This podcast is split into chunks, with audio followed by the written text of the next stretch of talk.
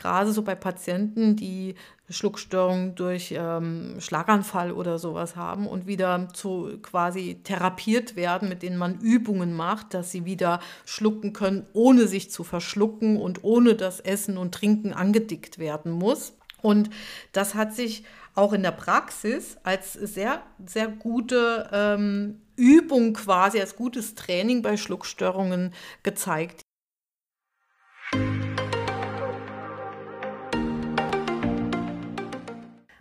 Hallo, hier spricht Sabrina Herber von Vivere, der Schule für Aromatherapie und Aromapflege aus dem sonnigen, aber heute etwas kühlen Hunsrück. Und kühle passt zu unserem Thema heute. Hallo, hier spricht die Eliane Zimmermann, nicht mehr Schule habend, Buchautorin, kurz vorm Endspurt eines solchen. Und ich spreche aus, der, aus dem Südwesten Irlands, wo es heute hm, noch kühler ist, glaube ich, als bei euch. Also ich habe mir gerade eben eine Stola umgehängt. ja, du sitzt gut eingepackt da. Willkommen in unserem Podcast Aromatherapie für deine Ohren.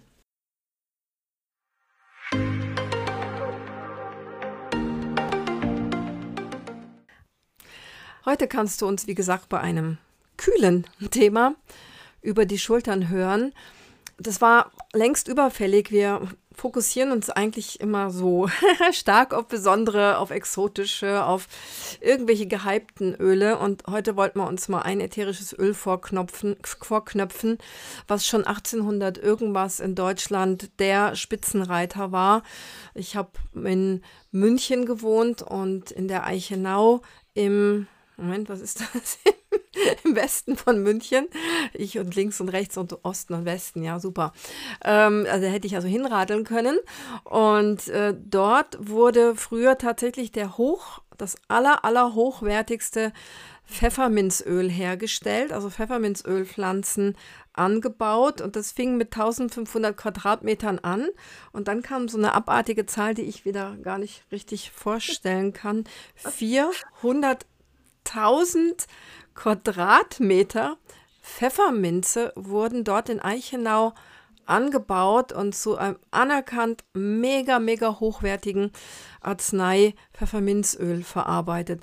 Und das Ganze lief bis zum Start des Zweiten Weltkriegs bis circa 1939. Und dann dann ging es ja so langsam bergab. Und dann kam 1956 kam dann die Invasion aus dem fernen Osten. So das Problem, was wir auch heute mit vielen Ölen haben, was wir gerade mit dem Lavendelöl auch so haben. Ähm, aus dem Osten kommt immer mehr ätherisches Öl und ja, verdirbt dann meistens die Preise. Und somit verschwand dann letztendlich das Münchner Pfefferminzöl. Nicht ganz, aber fast. Ja, ich glaube, dass einfach auch viele Menschen einfach mit, ja, wie oft hören wir, das, dass wir einfach nur hören Minzöl. Aber es ist ja nicht einfach ein Minzöl, sondern wir unterscheiden ja auch verschiedene Minzöle und da müssen wir einfach mal schauen. Ähm, die Pfefferminze, die pfeffrige, Menta piperita, das ist die, von der wir sprechen heute und wir sprechen auch noch so zwei, drei andere an, weil wir müssen ja eben auch mal aufklären. Das ist die Pfefferminze, die uns heute wieder so erstaunt hat, weil wir haben natürlich auch im Vorfeld ein bisschen geforscht und gesucht und getan und haben natürlich ganz viele uralte Studien entdeckt. Jana hat auch noch Schätze auf ihrem Computer gefunden. ähm, aber wir haben auch einiges an neueren Studien entdeckt. Und äh, was wir eben wissen müssen, ist, dass diese Minzen auch in der ätherischen Ölewelt sich inhaltsstofflich schon sehr unterscheiden. Die Pfefferminze ist ein, ist ein ätherisches Öl, was sich ähm, als doch sehr gut verträgliches ätherisches Öl erweist, wenn wir uns die Inhaltsstoffe anschauen. Das sehen wir auf den ersten Blick ganz viele Inhaltsstoffe, die wir unglaublich schätzen, unter anderem auch die Monoterpenalkohole, die in großer Menge vertreten sind, in Form eines Familienmitgliedes, nämlich dem Menthol. Und das Menthol ist dann leider aber so ein kleiner Ausreißer bei den Monoterpenalkoholen, der unter Umständen bei einigen Menschen zu einer bestimmten Problematik führen kann, was die Atmung betrifft. Und deshalb muss man einfach genau hinschauen, für welche Menschen ist die Pfefferminze ein sehr gut verträgliches und sehr hilfreiches, schmerzstillendes, entkrampfendes, entspannendes ätherisches Öl sogar. Ja, du hast richtig gehört, entspannendes ätherisches Öl es ist ein unglaublich widersprüchliches Öl. Also das gibt, wie gesagt, schon alte Studien so aus den 90er Jahren, die waren gar nicht schlecht. Also ich habe jetzt wirklich mal in so meinen alten Unterlagen gewühlt und dachte, oh, wie schön, was man da so 94, 95, 96 gemacht hat und dann noch so in die frühen 2000er Jahre und dann hat es doch ziemlich nachgelassen. Und eine Sache fand ich ganz, ganz witzig. Ich musste mir hier so ein paar Stichworte aufschreiben.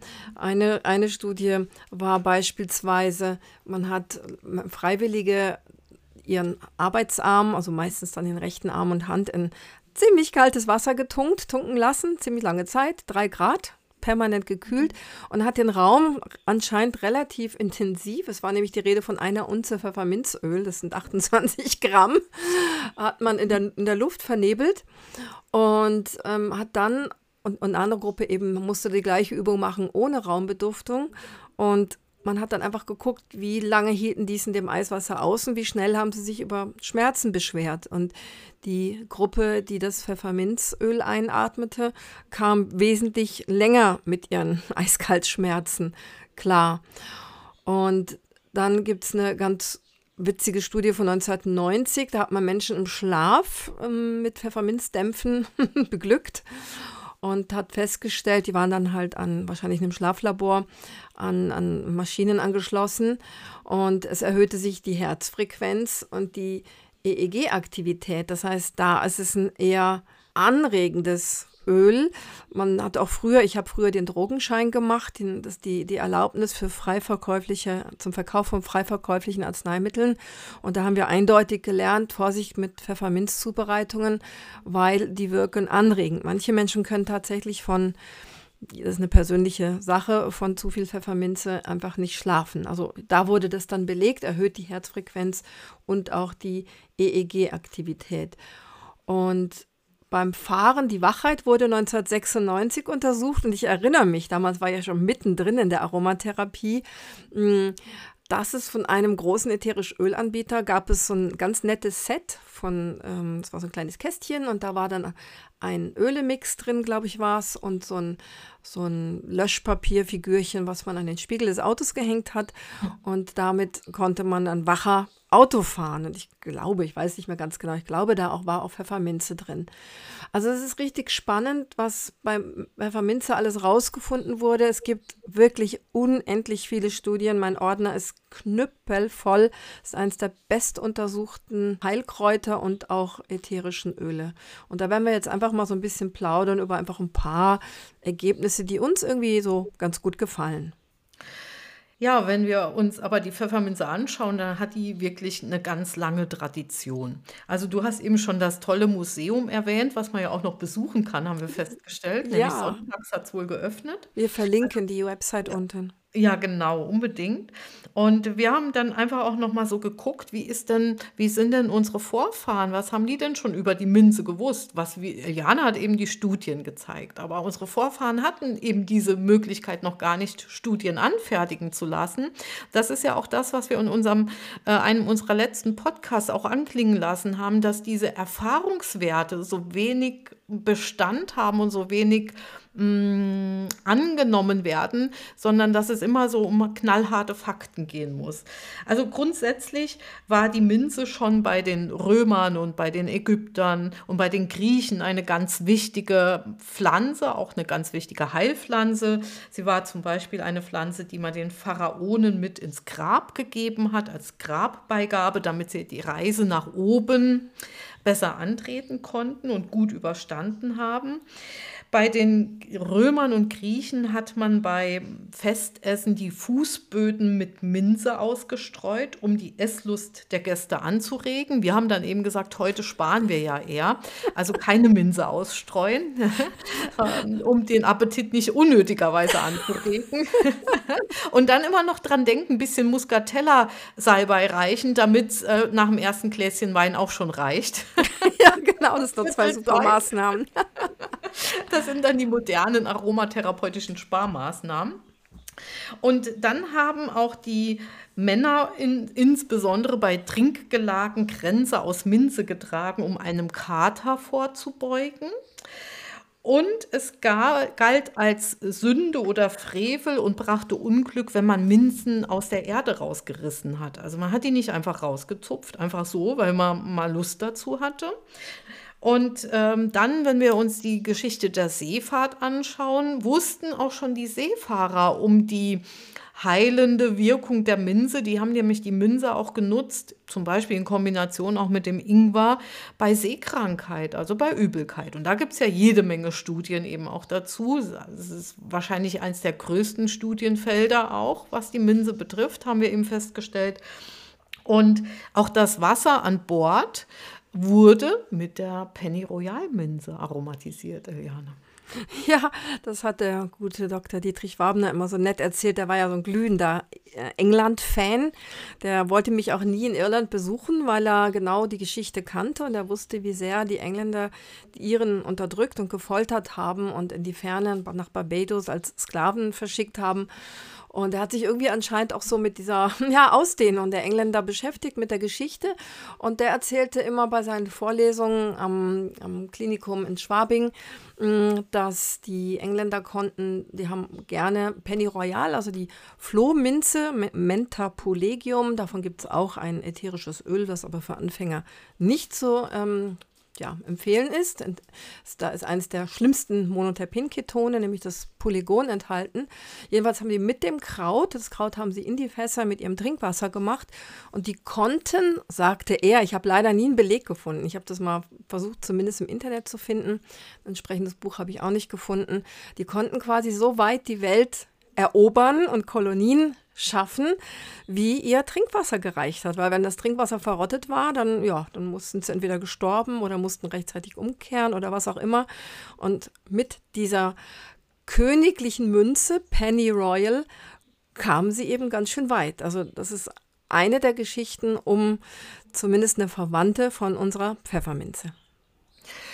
Ja, Eliane, wir, wenn wir, wir beschäftigen uns ja dann eben auch immer mit den wissenschaftlichen Namen, weil die sind ja eben wichtig. Wir haben schon eben angesprochen, Minze ist eben nicht gleich Minze. Wir haben so viele unterschiedliche Arten Minze. Ich schaue jetzt mal gerade in deinem Fachbuch.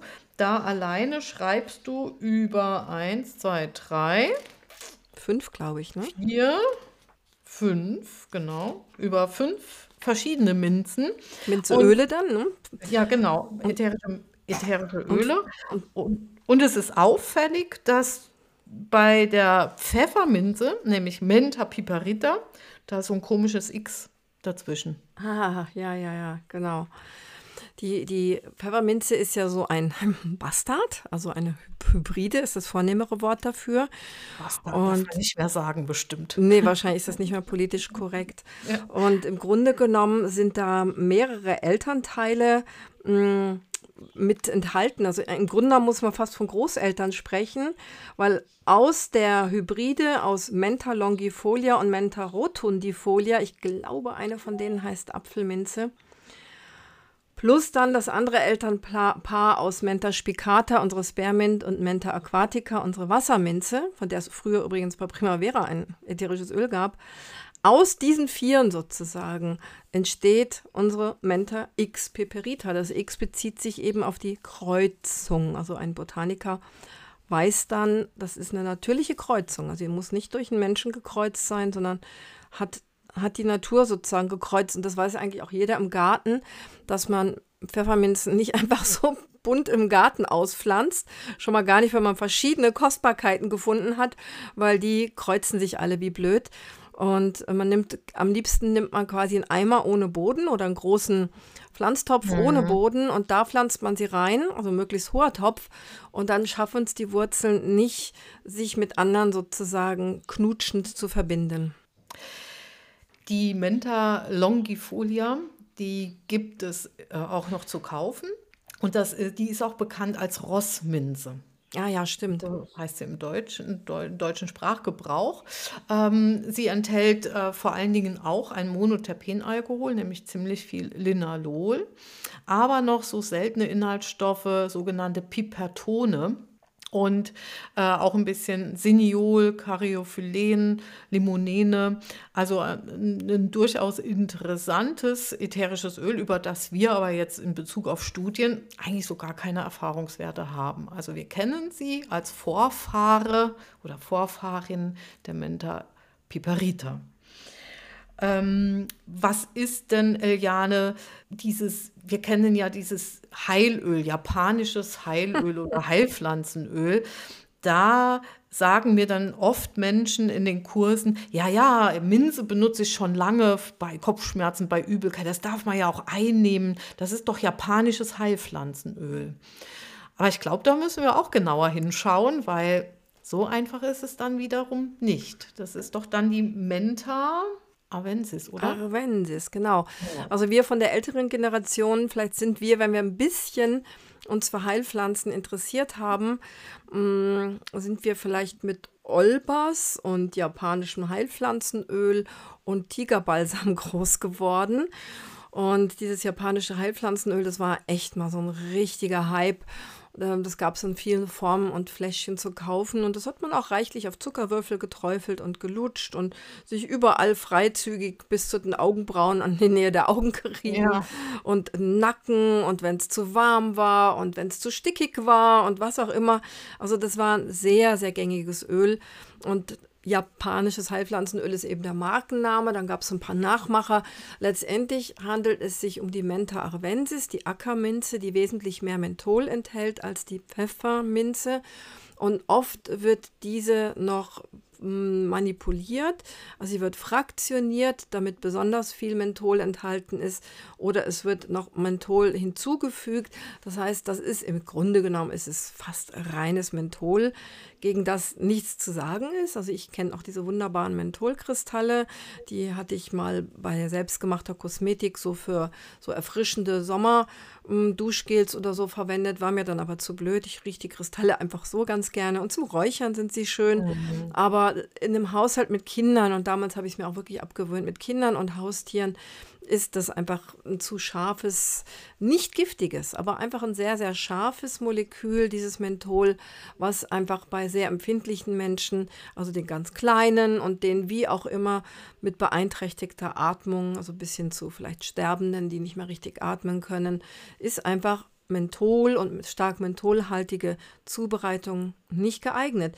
Wir haben eben mal nachgeschaut, im, im wunderbaren Olbers ist über 50 Prozent ähm, Menta Peperita drin. Und lustigerweise betonen die auf ihrer Seite auch die Hersteller, dass sie tatsächlich Menta Peperita für Olbers nehmen und nicht die Menta Arvensis. Fand ich ganz witzig, dass das von so einer Firma, von so einem Hersteller auch wirklich ausdrücklich betont wird. Und mhm. ich glaube, weiß es nicht, wie lange man Vic Vaporub verwendet hat. Das kenne ich schon als Kleinstkind. War so auch eins dieser ganz wichtigen Mittel bei Erkältungen. Das hat man früher uns Kindern freizügig auf Brust und Rücken gerieben, wenn ein Hüsteln kam. Und ja, haben, haben wir eigentlich. Das am besten noch abends. ja, genau. Ja, das stimmt. Eher am Abend, mhm. genau. Und ja. äh, naja, ich glaube, wir haben es fast alle überlebt. Genau, wir haben es alle überlebt und nichtsdestotrotz weiß ich, und ich habe selbst erlebt, wie es ist, wenn Kinder eben negativ reagieren. Ich hatte eine, ich, ich habe zwei Jungs und beide Jungs haben äh, mit Grupp zu tun gehabt und beim mittleren Jungen, der jetzt oh 28 wird demnächst, der ähm, bei dem fing damals so mein Interesse mit ätherischen Ölen so langsam aber sicher an, aber ich war noch nicht ähm, also es war ein privates Interesse und äh, ich bin zum Kinderarzt und habe ge gefragt, was kann man denn so tun, wenn, wenn der so einen Gruppanfall hat. Dann gibt es natürlich die Notfallmedikamente, das sind äh, Zäpfchen, die verabreicht werden mit Cortison und das ist auch gut so. Das ist auch man manchmal sehr, sehr wichtig und äh, fast lebensnotwichtig, dass die Kinder dann noch schnell wieder gut Luft bekommen können. Vor allen Dingen brauchen die Eltern das auch, weil die natürlich auch in Panik geraten. Und wenn das beim Kind zum ersten Mal auftritt und man gar keine Ahnung hat, dann ist das sehr beängstigend, so ein Gruppanfall. Und ähm, nichtsdestotrotz hat man mir damals, der Kinderarzt hat mir damals ähm, diese Barbix-Tropfen äh, mhm. verordnet. Die bekam ich auch auf Rezept. Ich bin dann in die Apotheke, habe das genommen, mitgenommen und habe dann meinem Sohn abends prophylaktisch schon mal äh, er war sehr erkältet und ich dachte, oh, bevor jetzt heute Nacht wieder der nächste Gruppanfall im Anmarsch ist, kommen mal ein paar Tropfen, so hat der Kinderarzt mir das gesagt, ein paar Tropfen auf den Schlafanzug geträufelt. Und ich wunderte mich, dass mein Kind innerhalb von einer halben Stunde die Farbe von Normalfarben auf fast blau gewechselt hat und nach Luft geschnappt hat. Ich habe es Gott sei Dank bemerkt. Ähm, und ich war total erschrocken, äh, was da gerade passiert ist. Habe hab aber wahrgenommen, dass dieser Geruch auch sehr stark ist, habe dieses Kind ausgezogen, umgezogen, bin mit ihm so das Übliche an die, an, an die Badewanne, Dusche laufen, feuchtwarme, feuchtwarmes Klima einatmen und dann wurde es auch langsam besser. Am nächsten Tag wieder zum Kinderarzt die Story erzählt, geschildert und dann sagt er, ja, bei manchen Kindern kann das auch die Atmung verschlechtern. Toll. Heute weiß ich natürlich, was da passiert ist und ähm, das war natürlich dann auch die Situation, in die man als Eltern eben nicht kommen möchte. Und deswegen kann man sich ein Stück weit lustig über eine Übervorsicht machen. Aber auf der anderen Seite sollte man das eben auch nicht unterschätzen, wenn Kinder eben empfindlich reagieren, was es eben solche mentholhaltigen Düfte, aber auch siniolhaltigen Düfte oder kampfrigen Düfte eben auslösen können bei Kindern. Ja, es vertieft, also Menthol vertieft nicht wirklich die Atmung. Das ist eine ähm, also es entsteht ein Reiz. heutzutage weiß man ja auch, äh, wodurch das ist. Das sind diese TRPM8-Rezeptoren, die da reagieren. Das heißt, die suggerieren uns Kälte. Und wenn so, so ein kleiner Hüpfer dann quasi diese vermeintliche Kälte sozusagen einatmet, also diese Moleküle mit Menthol, Pfefferminzöl mit Menthol einatmet, dann signalisieren diese Rezeptoren, Achtung, kalt, kalt, kalt. Und das ist so, wie wenn du, keine Ahnung, einem schlafenden, warmen Kind einen Eiswürfel irgendwo hinlegst, dann kriegt das ja auch einen Schreck. Das heißt, diese, diese Rezeptoren funken dann, es ist eiskalt und wenn das dann so beim Einatmen passiert, kann es eben sein, dass dann so ein, ja, so ein Schnappluftreflex entsteht. Das heißt, die, die Pfefferminze, das ist das einzig in Anführungsstrichen Negative dran. Also wenn man ein gutes, hochwertiges Bio-Pfefferminzöl hat, ist das super und ist absolut untoxisch und richtig klasse. Ähm, nur bei diesem Thema Kälte muss man aufpassen. Das ist ähnlich in Pflegesituationen, wo Menschen gewaschen werden. Und wo, wann werden sie mit Pfefferminze gerne gewaschen? Wenn sie Fieber haben, wenn sie unkontrollierbares Fieber haben. Beispielsweise, wenn die Temperaturregelung im Gehirn ausgefallen ist bei mhm. bestimmten Koma-Arten, dann haben zumindest früher, haben wohlmeinende Pflegende dann gedacht, okay, dann waschen wir doch mit Pfefferminze und dann haben wir dieses Hitzeproblem nicht. Ja, aber da liegt jetzt jemand im Koma und dann wird der mit zu viel Pfefferminze gewaschen und was passiert? Pfefferminze kann kühlen und kann auch wärmen, je nach Menge und verlaufender Zeit. Das heißt, da wird die Durchblutung angeregt und dann ist diesen armen Menschen im Koma entweder oder vielleicht hintereinander erst eiskalt und sie klappern mit den Zähnen und auf einmal wird ihnen ganz, ganz furchtbar heiß oder zumindest werden die Körperstellen, die mit Minze eingerieben und gewaschen worden sind, super heiß. Das heißt, das ist wirklich, ein, finde ich, ein brandgefährliches Thema. Da verwendet man lieber hochwertigen Pfefferminztee zum Waschen. Gilt übrigens auch für größere Kinder mit, mit Fieber und, und Wadenwickel, dass man lieber Pfefferminztee nimmt und oder Pfefferminzhydrolat.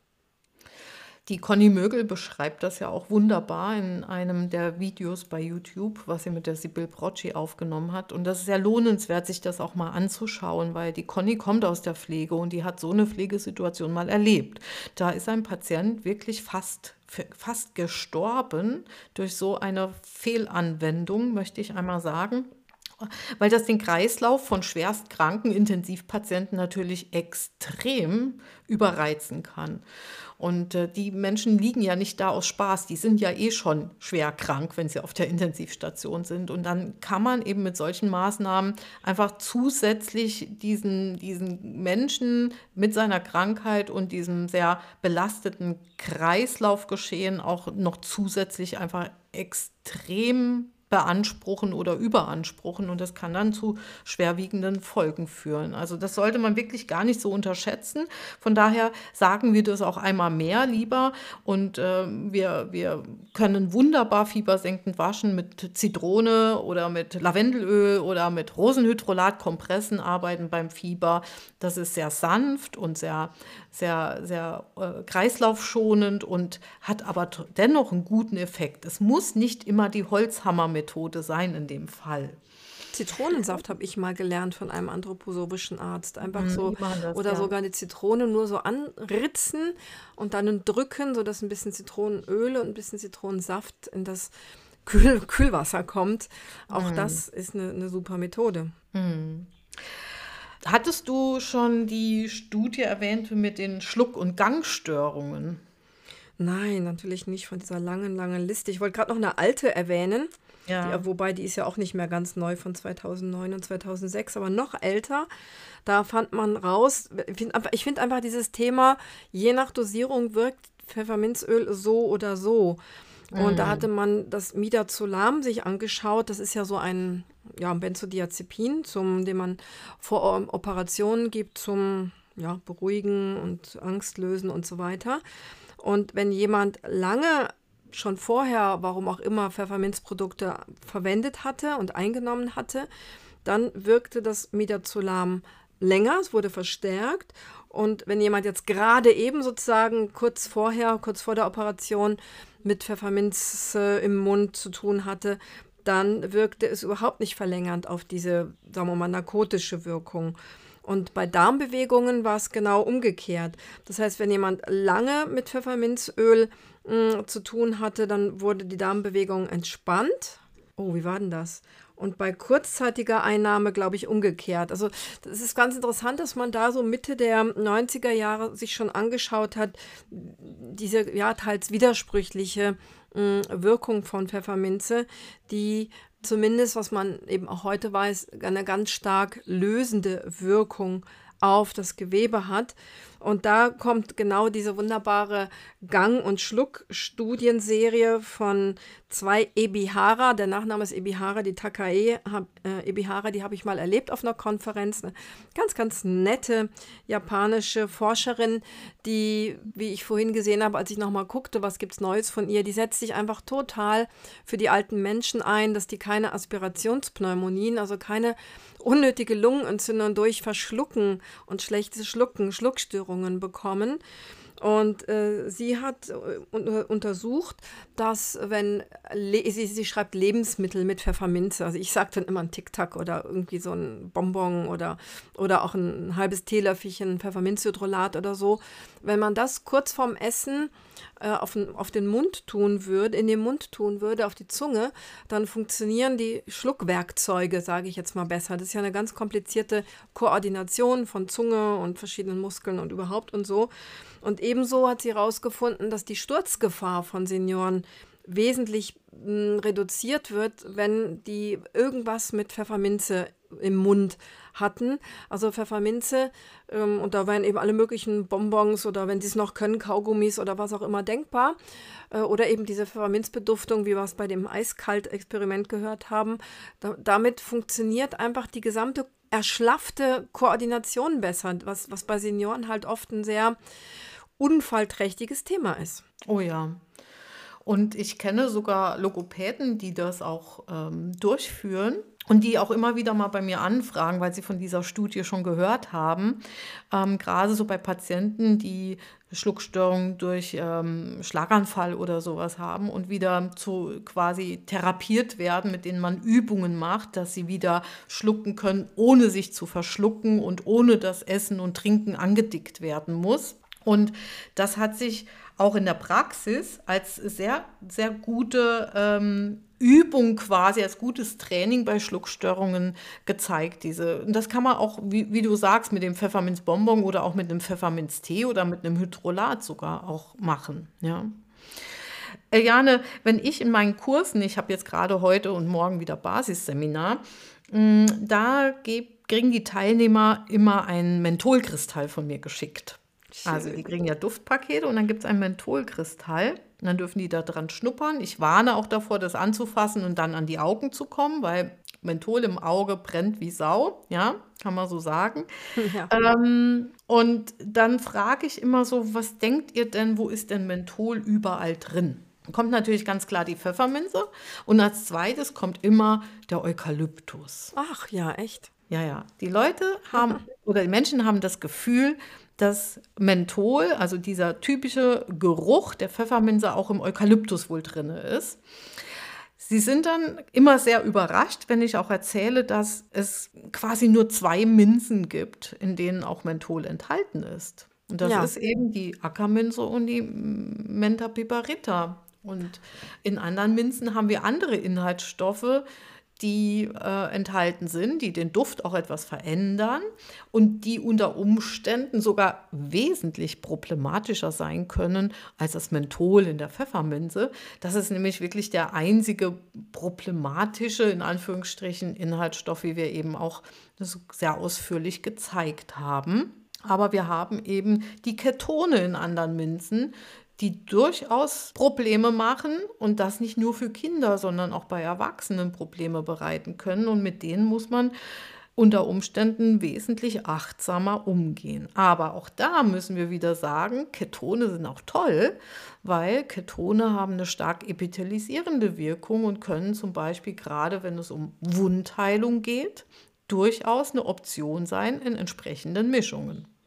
Ja, und dieses spezielle Keton, also ich habe ja eben schon im Zusammenhang mit Penny Royal, mit der Mentorpolegium Flohminze gesagt, Polygon ist einer der ganz schlimmen Kandidaten. Aber Carvon in der Spearmint oder auch Nanaminze oder auch Krause-Minze. Das sind alles ganz, ganz eng verwandte Minzen. Wir haben also das Nana-Minzeöl und wir haben manchmal auch das Krause-Minzeöl, aber die sind so vom Grundprinzip her sehr ähnlich. Am feinsten ist sicherlich Nana-Minzeöl. Mhm. Ähm, das, der typische Geruch davon ist ähm, kommt durch dieses Keton, durch dieses Monoterpen-Keton Carbon. Und das gilt als absolut unbedenklich, wenn man das jetzt nicht in Massen schluckt. Also bei normaler Anwendung gilt die Nanaminze als bestens verträglich, auch schon für kleinere Kinder, sagen wir mal drei, vier Jahren, in halt kindgerechter Menge. Ähm, das Carbon kann schleimlösend äh, wirken. Das heißt, sie ist möglicherweise eine, eine Minze, die man bei Verschleimungen bei, zur Sekretolyse nimmt, also wenn die Bronchien hm, irgendwie total zu sind. Und das Kind mag vielleicht gerne Spermint-Geschmack, wobei ich habe gerade kürzlich gelernt, dass es den berühmten Spearmint-Kaugummi jetzt bald, bald nicht mehr oder schon gar nicht mehr gibt. Aber zumindest die etwas ältere Generation assoziiert mit dem Spearmint-Duft eindeutig Kaugummi, wird auch manchmal Kaugummiminze genannt. Die ist also die gilt als absolut sicher bei Kindern. Es gibt keinen Grund, warum man sie bei Babys anwenden sollte, aber ich glaube, im schlimmsten Falle, wenn man sich da mal vertut, sollte auch nichts passieren. Also Nana-Minze und Spearmint ist eine, eine ganz besondere Art der Minze.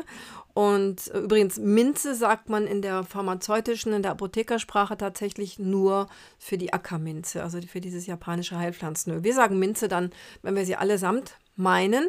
Und wir haben noch unsere super, super Entspannungsminze. Ja, die Bergamottminze, die Kinderminze könnte man auch sagen, weil die ist wirklich absolut ähm, ein absolut spannendes ätherisches Öl, weil sie ist so ja, so esterreich. Sie enthält nämlich die gleichen Ester, die wir beispielsweise im Lavendel finden oder auch in der Bergamott finden, nämlich das Linalylacetat, unsere Schwester Ester. Und die Bergamottminze wird auch gerne mal der Lavendel unter den Minzen genannt, weil sie eben so ähnliche, ganz, ganz ähnliche Inhaltsstoffe hat. Sie enthält auch Monoterpenalkohole, nämlich auch Linalol, ähnlich wie der Lavendel. Und wenn ich die Bergamottminze in den Seminaren rumreiche und riechen lasse und ich nicht sage, was es ist, ähm, kommt ganz häufig die Assoziation Lavendel allerdings auch. Also einige Menschen riechen dieses plumige, lavendelige, nämlich das Linalol, ähm, extrem raus. Einige Nasen sind äh, quasi konditioniert darauf und andere riechen eher das Fruchtige bei dieser Minze heraus. Und was dieser Minze absolut fehlt, ist äh, Keton und Menthol. Das hat sie nämlich überhaupt nicht. Und von daher ist es eine Minze, die man bei jedem Menschen, sogar schon bei den kleinsten Kindern, wie den Lavendel eben auch anwenden kann. Und für alle Menschen, die beim Lavendel eher so das Igitt auf den Lippen haben oder Pfui, geh mir weg, da probieren wir mal gerne mal so als Alternative die Bergamottminze aus. Und häufig wird die tatsächlich dann ganz gerne genommen ähm, und bevorzugt. Also sie wird sogar gemocht dann. Also das, das, das sehen wir ganz häufig. Und ähm, das, ist, das macht sie so toll, toll anwendbar. Also bei allem da, wo wir den Lavendel einsetzen, sei es auch mal bei Insektenstichen, beruhigenden Geschichten, ist die Bergamottminze ein Öl, was eben nicht so dominant wie der Lavendel und so fordernd wie der Lavendel sich in den Vordergrund drängt, sondern einfach so fein, plumig und ein bisschen fruchtig im Hintergrund, so ein ganz zartes Öl eigentlich ist. Und ähm, ja, ist ein tolles Öl. Wir können allerdings keine kühlende Eigenschaft erwarten, weil eben Menthol fehlt. Also das ist eben auch so eine häufige Frage. Ja, kann ich dann die Pfefferminze ersetzen durch die Bergamottminze? Jein. Ja, ich kann sie ersetzen im Sinne von, ich brauche was, was für ein Kind geeignet ist. Aber nein im Sinne von, äh, ich möchte was Kühlendes haben. Sie wirkt, ja, sie wirkt ja extrem entspannend. Ne? Ja. Also, und, und wie gesagt, die Pfefferminze wirkt zumindest bei manchen Menschen eher ein bisschen wachmachend und anregend. Also da sind sie fast gegensätzlich. Ja, Total. Und äh, super, super hautverträglich eben. Ja. Leider gibt es zur Bergamottminze so gut wie keine Studien. Also ich kenne, nee. kennst du eine? Nee, ich, ich glaube, wir hatten keine, nichts gefunden. Das ist so, so tragisch. Ne? Man findet immer mhm. wieder zu denselben Kandidaten Studien. Es gibt so ein paar ätherische Öle, die einfach vorwärts und rückwärts studiert sind. Da sind, ich weiß gar nicht, wer ganz vorne ist. Wahrscheinlich ist es tatsächlich der Lavendel, aber dann folgt garantiert ganz schnell schon die Pfefferminze. Und äh, von der Orange gibt es auch erstaunlich viele Studien. Und bei der Rosengeranie war ich auch überrascht, wie viele Studien es dazu gibt. Und dann kommt irgendwie, ja, dann kommt ganz ja, lange gar nichts. Also außer jetzt natürlich zu so ein paar ganz scharfen Ölen, die antibakteriell wirken. Das wird auch ja. vorwärts und rückwärts äh, durchdekliniert. Äh, aber es ist die, die, die Studienwelt ist da sehr, sehr einseitig. Wozu es relativ viel gibt, ist diese, diese Sympto dieser Symptomenkomplex, dem man, der hat jetzt einen neueren Namen, aber ich merke mir immer, dass er sich anhört wie eine Bank, nämlich IBS, das ist der Colon irritabile, der, der, der Reizdarm. Da gibt es etliche Untersuchungen, uralte Schriften, aber auch neuere, die belegen, dass in, in dünndarmlöslichen Kapseln geschlucktes Pfefferminzöl tatsächlich den Darm diesbezüglich sehr beruhigen kann. Also ist auf alle Fälle ein Versuch wert, bei Colon irritabile, beim Reizdarm, diese dünndarmlöslichen Kapseln zu nehmen. Die wirken nicht unbedingt heute und morgen und übermorgen. Man muss sie ein paar Wochen, nee, nicht ein paar Wochen, aber so zehn Tage bis zwei Wochen einnehmen und dann sollten die Beschwerden besser werden. Und in, in Deutschland gibt es die Kombi mit Kümmelöl. Also da gibt es die mhm. Carmentin-Kapseln, da ist 90 Milligramm Pfefferminze drin und ein bisschen weniger Kümmel, 50 Milligramm. Früher gab es diese diese oder eine ähnliche Kombi bei Entero, die hieß Enteroplant. Die habe ich auch mal irgendwie nach einer Schwangerschaft genommen. Und auch das Magen, ja, Magenmittel Iberogast, da ist Pfefferminz drin. Also es hm. ist ein wichtiges, in Anführungsstrichen, Verdauungsöl, so für den ganz unteren Bereich. Also wenn der Darm verkrampft ist und schmerzhaft und spannt und hart wie ein Brett ist, da wäre an äußerliche Einreibung, wenn es von der Kühle angenehm ist, ähm, wäre dran zu denken. Oder eben an die Einnahme von entsprechenden Kapseln. Die gibt es von mehreren Firmen. Es muss nicht dieser Marktführer sein. Mhm. Bei uns gibt es die hier sogar im Bioladen zu kaufen. Die ist alle Fälle, auf alle Fälle ein Versuch wert. Also die sollen nicht im Magen aufgehen, deswegen dünndarmlösliche Kapseln. Der Magen hat das saure Milieu, da geht es hier nicht auf. Und der Dünndarm hat das alkalische Milieu. Und durch dieses alkalische Milieu geht einfach diese Kapselumhüllung dann auf und ist dann quasi direkt an Ort und Stelle, wo die Krämpfe sitzen. Ja, und äh, also Kapseln selbst füllen ist nicht.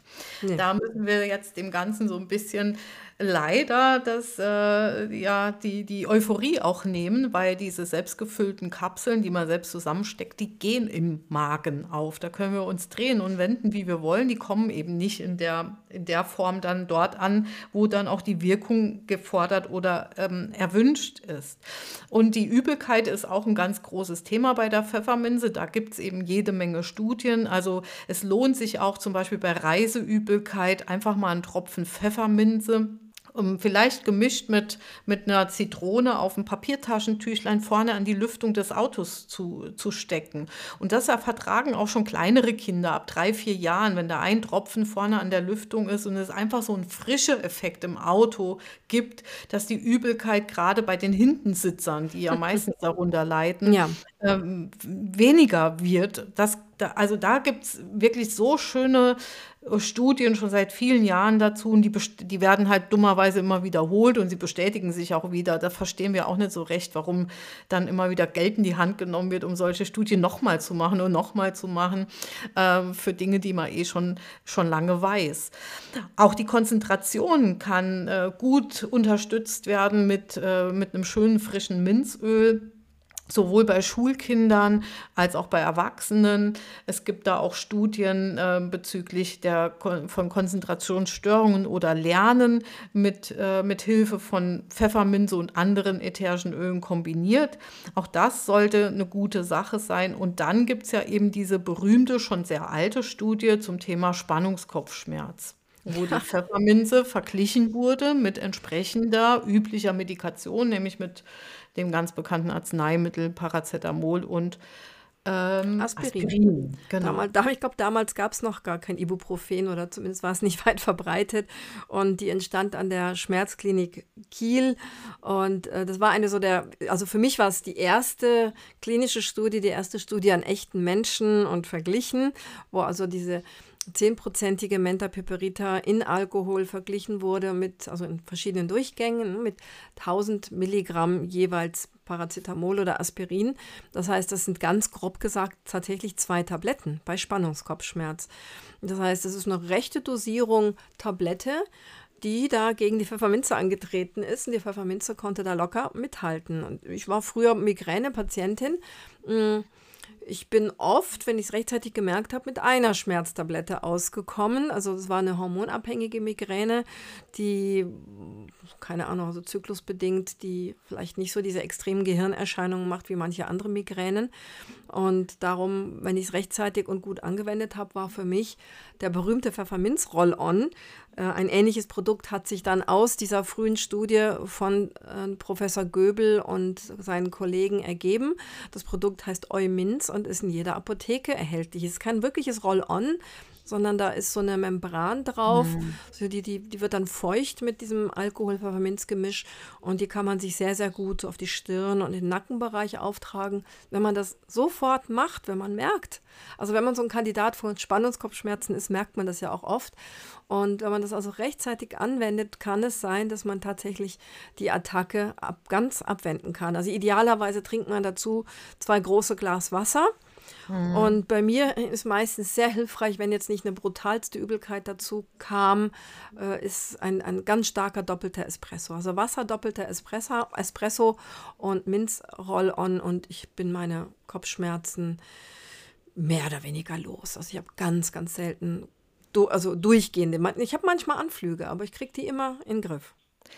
Beim Spannungskopfschmerz ist es bei mir auch eins der ganz hilfreichen Öle. Bei der Migräne kann ich es überhaupt nicht riechen. Da ekelt mich die Pfefferminze tatsächlich. Aber bei so einem Spannungskopfschmerz kombiniere ich es gerne mit, äh, mit einem Magnesium. Ja. dass ich noch ein Glas ähm, Magnesium trinke dazu, was eben dann auch nochmal stark entkrampfend wirkt. Und das hilft mir. Das hat mir tatsächlich auch heute sogar geholfen. Und was man vielleicht auch noch erwähnen muss, wenn man sich so ein Roll-on selbst herstellt, die sind ziemlich hoch dosiert. Also die sind jetzt nicht niedrig dosiert. Da ist nicht ein Tropfen auf 10 Milliliter Alkohol, sondern man kennt ja die genaue Zusammensetzung. Man weiß, es sind 10 Prozent Pfefferminze nötig, um diesen gleichen Effekt wie mit den entsprechenden Schmerzmitteln zu erzielen. Und 10 Prozent sind circa 20 Tropfen auf 10 Milliliter. Wenn ich es richtig Ja. jetzt im Ja, Kopf habe. Genau. Mhm. Und ähm, also da wird nicht gekleckert, da wird richtig geklotzt. ähm, und was auch wichtig ist, es nützt nichts, wenn man so einen Anflug von Kopfschmerzen hat und macht das einmal und legt den Rollon weg und erhofft sich dann die gleiche schmerzlindernde Wirkung, sondern es wird sogar beschrieben, dass man diese Anwendung möglichst so alle zehn Minuten in der ersten Stunde des Kopfschmerzes auch wiederholt. Dass man das wirklich sehr häufig auch macht, weil die Wirkung oder der Wirkungsmechanismus ist ja ein ganz anderer als bei der inneren, bei der inneren Anwendung eines Schmerzmittels, was einfach einen ganz anderen Wirkmechanismus in Gang setzt.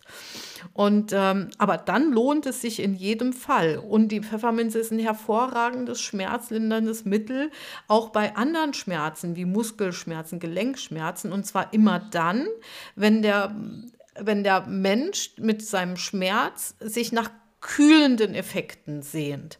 Dann kann in jede Schmerzmischung, die ihr auch in unseren Büchern findet, einfach noch ein kleiner Teil, es reichen oft fünf Tropfen auf 30 Milliliter oder 50 Milliliter sogar Pfefferminze zugefügt werden.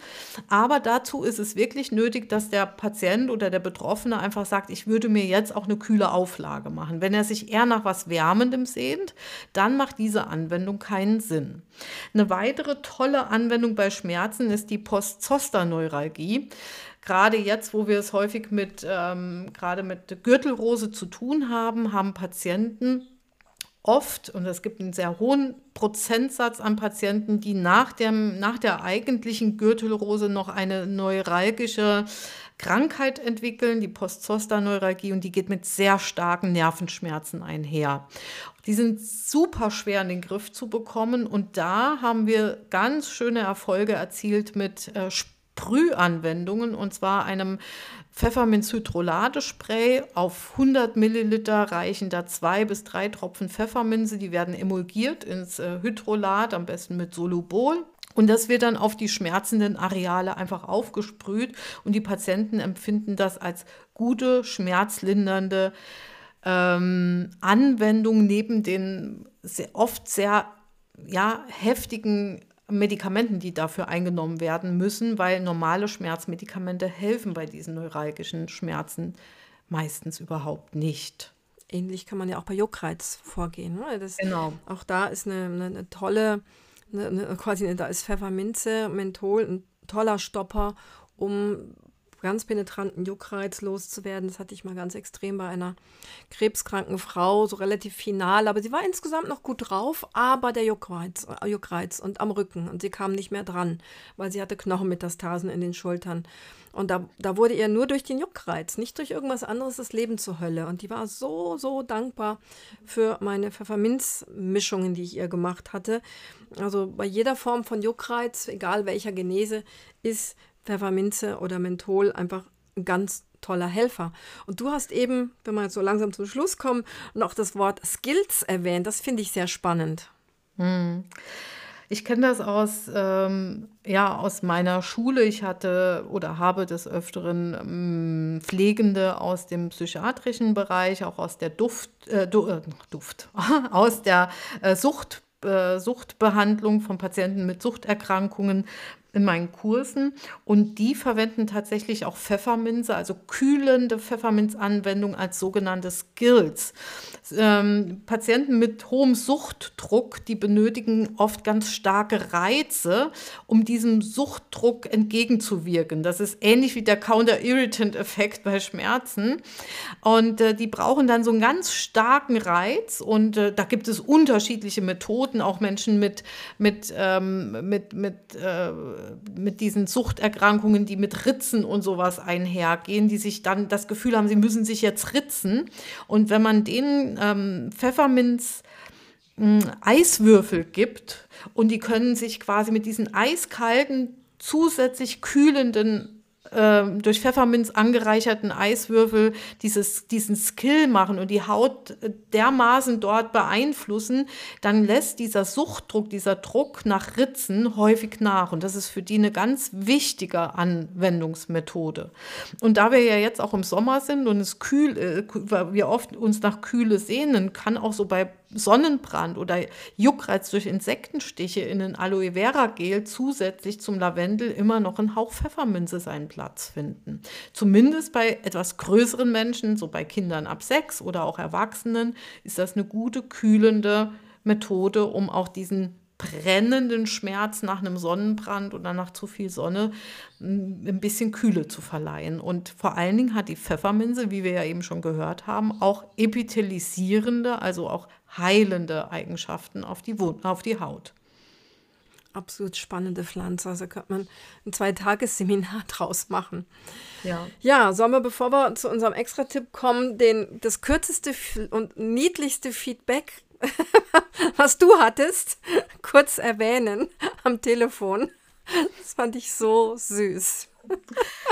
Ich hatte einen Anruf von einer Kundin aus dem Shop, die, wie sich dann herausgestellt hat, auch fleißige Zuhörerin in unserem Podcast ist und ganz viele Bücher von uns auch an, angeschafft hat. Und eins der, wichtig, ihrer, eins der wichtigsten Bücher, hat sie mir im Telefonat erzählt, ist das Buch Aromatherapie für Kinder. Und da dürfen wir mal ganz kurz auch noch eine Zahl nennen. Wir haben nämlich Zahlen vom Verlag bekommen. 31.000 Eliane. Wow. wow. Exemplare sind bereits gedruckt und eine Vielzahl davon sind verkauft. Wir wurden gerade mal über aktuelle Zahlen informiert und waren äh, schier von den Socken, als wir die gehört haben und haben festgestellt, dass es schon eine Wucht ist, 31.000 äh, Aromatherapiebücher zu verkaufen. Und da sehen wir, wie groß und wie groß dieses Thema ist und welches Interesse es auch weckt, insbesondere auch bei Eltern.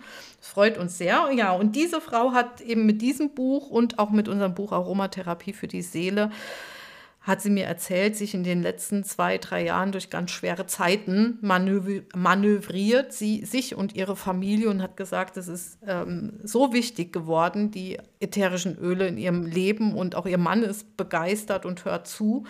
Und als sie mich am Telefon hatte, stockte ihr quasi kurz der Atem und sie sagte zu mir, Moment mal, ich habe gerade einen kleinen Fan-Moment. so, so süß. Und bevor jetzt manche Leute anfangen zu rechnen, nein, wir sind keine Millionärinnen. Man kriegt in Deutschland, äh, wenn man ganz viel Glück hat, acht, also meistens eher sieben Prozent vom Nettoverkaufspreis von einem Buch. Wir kriegen netterweise inzwischen etwas mehr, aber wir teilen uns das. und, und das sind viel wie ein Autor alleine, also ja. weil wir teilen müssen immer. Also wir kriegen ja. ein paar mehr Prozent, aber durchs Teilen kriegen wir immer weniger als andere. Ja, genau. Autor. Und das sind dann so plus minus ein Euro pro verkauftes Exemplar. Manch, bei manchen Büchern ist es vielleicht ein bisschen mehr. Bei meinem Fachbuch, bei mir habe ich das Glück durch ein einen fehlerhaften, nicht zuhören, Leute vom Verlag, durch einen damals fehlerhaften Vertrag des damaligen Inhabers des Verlages ähm, habe ich das Glück, dass ich da deutlich mehr als ein Euro pro verkauftes Exemplar verdiene. Aber mit Büchern kann man nicht reich werden. Aber egal, wir freuen uns trotzdem. Wir freuen uns, wenn das so großen Anklang findet und ähm, ja, die Öle ja. sicher und sinnvoll angewendet werden, ja. um den kleinsten und empfindlichsten einfach mit, mit verantwortungsvollen Mischungen sozusagen zu helfen. Damit ja, die Rezepturen in diesem Buch sind auch für Erwachsene geeignet. Achso, die Frage hatten wir auch schon mal. ja, genau, die dürfen dürft auch Erwachsene verwenden. Ich habe tatsächlich zwei Altenpflegerinnen, die dieses Buch in der Altenpflege verwenden, weil sie sagen, die Dosierungen, die passen so super und äh, ganz viele Indikationen, die da drin stehen, können wir in der Pflege einfach ganz toll verwenden. Eigentlich könnte man es so, wie es ist, einfach ein bisschen um, umverpacken, eine ganz nette Seniorenszene auf dem Cover machen. Dann wäre es ja. das perfekte Buch für die Senioren. Einen alten Dackel. ja, mit einem Seniorendackel. Okay. Ja, nichtsdestotrotz freuen wir uns deshalb auch, weil eben Bücher schreiben alleine reicht nicht, um ein ganzes Jahr lang davon leben zu können. Ähm, äh, freuen wir uns natürlich weiter über euren Support und über eure Einkäufe in unserem Shop und übers Hören von unser, unseren Podcasts und übers Weitergeben und äh, Weiterempfehlen. Das haben wir nämlich jetzt auch schon oft gehört, dass Menschen jetzt den Podcast auch auf Empfehlungen hören schon. Und das freut uns sehr. Wir sind jetzt bei den Alternativtherapien auf Platz 5 schon gelandet wow. in der Podcast äh, Rank, Range oder Rangliste. Ranking, Ranking, mhm. Rankingliste, genau. Es freut uns natürlich. Ähm, wir haben zwar ein bisschen geschmunzelt, was so um uns rum am Podcast ja. auch zu finden war. Ich weiß gar nicht, was war. War schon ein bisschen witzig. Aber nichtsdestotrotz haben wir einen Extra-Tipp für euch. Und zwar geht es natürlich um die Pfefferminze. Und wir haben uns einen Extra-Tipp überlegt, der natürlich wiederum nicht nur bei Kopfschmerzen hilfreich angewendet werden könnte. Es wäre etwas, wo ihr auch zum Konzentration, fürs Erfrischen, für Insektenstiche, Juckreizlindernd. Was haben wir noch gesagt? Ähm, Busfahren in Irland.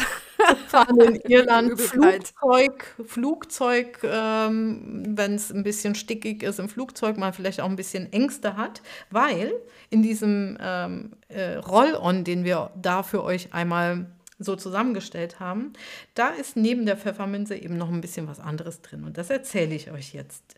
Also, ihr benötigt 10, eine, eine leere Roll-On-Flasche, 10 Milliliter Alkohol, 10 Tropfen Pfefferminze, Menta, Piperita, 5 Tropfen Yuzu oder Yuzu-Zitrone. Die mögen wir total gerne, weil der wird eher so eine bisschen ausgleichende Eigenschaft zugeschrieben und sie erhöht auch nicht die Lichtempfindlichkeit der Haut. Sie hat nämlich keinerlei Furanokumarine und fünf Tropfen Bergamottminze, also die Kinderminze kommt noch mit dazu. Und schon hast du einen tollen, schmerzstillenden, juckreizstillenden, erfrischenden Roll-on, der in dein Handgepäck passt, in die Handtasche, in den Rucksack, im Auto, in der Ablage und für vielerlei Zwecke angewendet werden kann. Da fällt mir gerade noch ein, ich habe ja jetzt kürzlich in Südtirol Doris ihre Pfefferminze ja. aus Italien gerochen. Ja. Die ist ja echt der Hammer. Die unterscheidet sich irgendwie schon doch sehr von vielen anderen Pfefferminzölen. Ja, wir, wir haben ja Pfefferminze eben optimalerweise nicht aus China, ja. sondern oft kommen die aus äh, Frankreich auch oder aus anderen Ländern. Mhm. Und der Doris, ihre Minze, die wir auch im Shop haben, kommt eben aus Italien und die ist fast ein bisschen blumig. Ja, so ein bisschen süßlich, so ein bisschen süßlich. lecker, ne? So ein bisschen ja. lecker. Mhm. Lecker, lecker Minze.